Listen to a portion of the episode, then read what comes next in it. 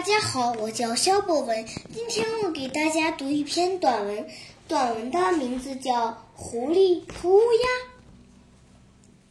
狐狸在树林里找吃的，它来到一棵大树下，看见乌鸦正站在树枝上，嘴里叼着一片肉。狐狸馋得直流口水，它眼珠一转，对乌鸦说：“亲爱的乌鸦，您好吗？”乌鸦没有回答。狐狸陪着笑脸说：“亲爱的乌鸦，您的孩子好吗？”乌鸦看了狐狸一眼，还是没有回答。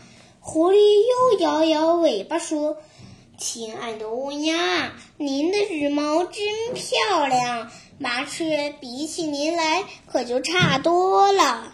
您的嗓子真好，谁都爱听您唱歌。”您就唱几句吧。